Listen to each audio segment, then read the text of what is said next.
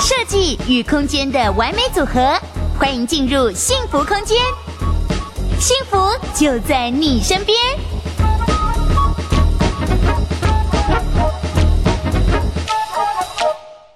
观众朋友，大家好，我是刘涵竹。在上一集呢，我们聊到了跟燕屋相关的重要性以及您不可不知的知识之后，获得了非常多观众朋友的回响。大家都对于燕屋的重要，还有哪些不可不知的知识，有很想进一步的再了解。所以今天呢，我们再度邀请到了是水设空间室内设计工坊的总监李博伟，再度来到现场，欢迎。涵竹你好，哎呀，很高兴又跟大家碰面。确实哦，大家对于这个总监上次的分享，实在是记忆犹新，记忆印象深刻。那就很想请总监先帮我们分享几个您的作品。好。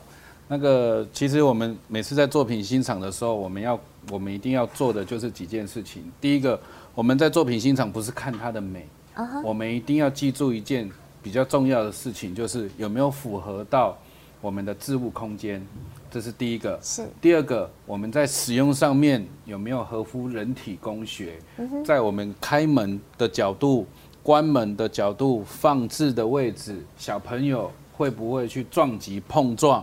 像我们在设计上面的时候，有没有一次做连贯的动作？那有时候我们要看的是看细节，照片的美感是由各位的嗯风格上面，我们会进行一个设计的一个规划。那重点是在于整体的规划性上面有没有看起来比较清爽的感觉？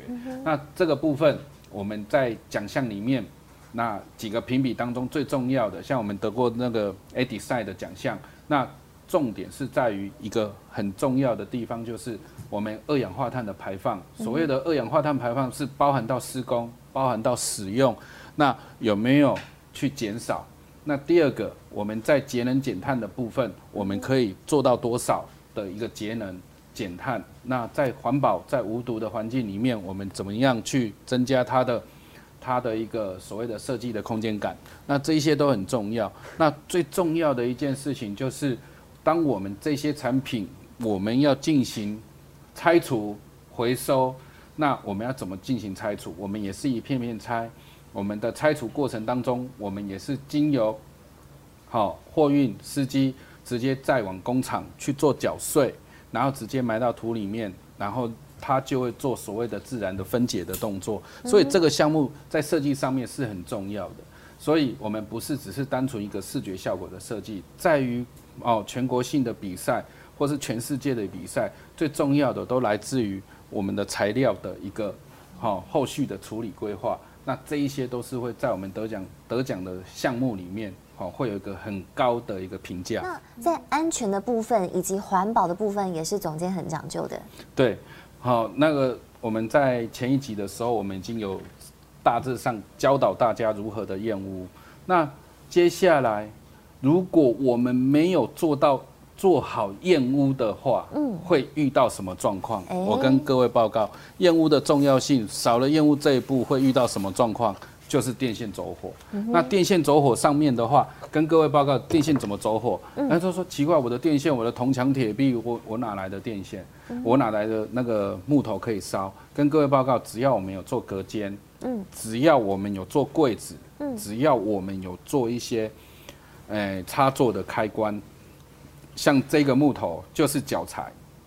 那这个脚材的话，它它只要在我们木作装修当中，它就会它就会它就会怎样？它就会一定要去做脚材的一个一个钉，然后我们这边的插座才会从这边去做做螺丝孔的一个锁。那速度有多快？哎呀，这个烟很可怕的。对，那我们我们什么时候会燃烧？我刚刚给各位看的时间都是几秒钟的时间，uh. 所以我们在选定的材料性上面，我们在选定材料性的上面，我们就很重要了。Uh huh. 就几秒钟而已。对，对，那那我们在选定材料的时候，我们有没有符合到防火建材？有没有使用到耐燃？哦，你看现在还在烧。哇，嘿，那我们要使用的部分是什么？我们要使用的防火建材，所以有时候我跟各位报告，漂亮的规划，你们必须要确认材料是不是符合到安全，是不是符合到后续好，不会去燃烧的动作。我跟我给各位看，这样完全没有任何燃烧的问题。对耶，也也没有任何我。也没有任何的一个污秽，而且这个火源是持续一直对着这个木板哦，不像刚刚我们只是稍微碰一下，赶快离开，其实木头就已经开始好像快要燃烧，然后都闻到那个味道。那温度的话，你摸看看，很高哦，小心。好好好，我们先摸边边。对对对。哦，很烫。对，很烫啊，超烫，超烫，好像是摸到了电磁炉的没关的感觉。所以我跟各位报告，防火建材它的重要性是在于。你在选定材料，你在装修的时候一定要特别去注意。像我跟各位，这个在消防局，哎，火在烧，只要消防车一到你家，这个都是备案处理。什么叫备案处理？跟各位报告，我们违章建筑你也盖不了了。只要只要电线走，我们之前的违章建筑，在建筑法规里面，我们在地籍图上面没有的东西，你都不能盖了。那你要送审，一定要一律都是按照合法的地方去送审。所以我跟各位报告，旧屋要翻新的时候，速度一定要快。第二个，一定要马上去更换线路跟电线。那主要它用的电线是一点二的电线，它不是用到我们法规上面的二点零电线。所以旧屋翻新一定要确实去了解我们的电线走火是什么原因。原则很简单，就是负荷超用。好，好。那接下来我们再下一张，我们在配置电线。我跟各位报告，我现在是赤裸裸的跟各位去分享旧屋翻新的时候，我们在做电路的配管跟配线，你看多复杂。嗯。所有我们在配我们的管路的时候，我们现在依照消防法的规定，我们一律都是属于耐燃的耐燃管。那跟各位报告，我们在旧屋翻新。只要能旧屋翻新，我们可以增加了非常多的哦线路的时候，我们的我们电箱是加大的，是加大的电箱。那我们在配置的时候，我们可以配到客厅、厨房、餐厅、主卧、客房、卫浴、后阳台，所有的配备我们全部都可以，冷气等等。对。那这些我们在做配置的时候，我们就可以很清楚的再从这一些的软管、消防软管里面。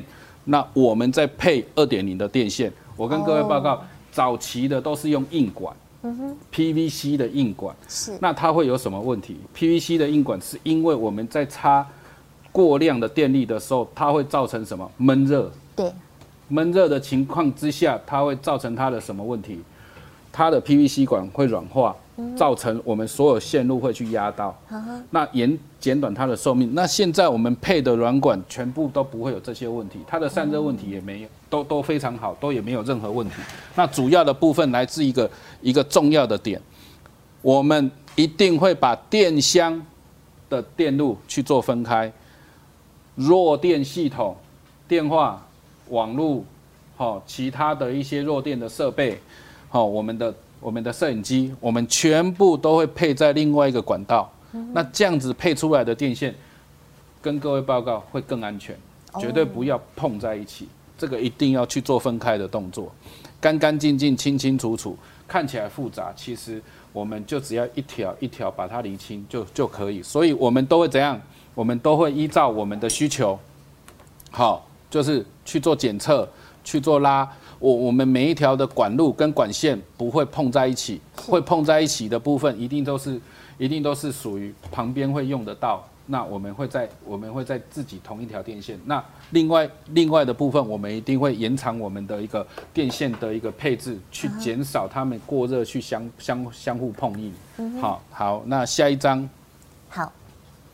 在于我们的燕屋另外一个重要少了少了就是防。厨房的漏水，而且，我跟各位报告，我上一集的时候我已经有跟各位讲，漏水，如果我们不检测，一旦漏水，各位等一下照片上你就会看得到，全部拆的稀巴烂，然后住家变成了，住家变成感觉有点像小废墟的感觉，这个很重要，这个就是我们在天花板的时候跟各位报告，我们在楼上去检测，放了一天之后，这边就湿了。哦，刚刚我记得您之前说过，上一集说至少要开六个小时，对不对？对。对，如果放到二十四小时的话，就这么明显啊？就这么明显。然后这边也开始有水滴状。对。啊，为什么会有水滴状？跟各位报告，两年这里面其中有一年就是有地震。哦。那有地震的情况之下，你又不检测的情况之下，你又不去验水的时候，当你的房子要交屋的时候，哇，漏水了，就整个天花板要拆了。那下一张的话就是拆整个天花板的感觉。嘿，这个的部分有看到吗？完全漏水了。有。装修才刚装修没多久，冷气漏水了。啊为什么我们会知道是冷气漏水？Uh huh. 主要的原因就是在于，我们有时候要注意看它的冷气的配置位置。Uh huh. 那我们会去判断出，我们会从外阳台去看说这个到底是什么状况，所以我们会去看这边有没有看到在滴。嗯，对。有没有有没有？刚刚有一瞬间有水，哎、欸，对，水滴下来。好，水滴下来，那它的水滴的水滴的速度跟水滴的流向，那代表了一件事情。漏水的水滴跟冷气在漏水的水滴的的的秒数跟速度是不一样。我们在渗水，它会因为你开水或是下雨的雨水，它会有大量的雨雨雨量。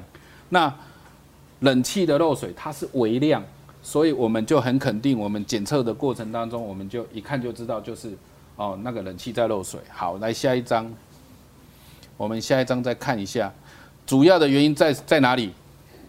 没有做泄水坡度哦，有没有看到很平？对。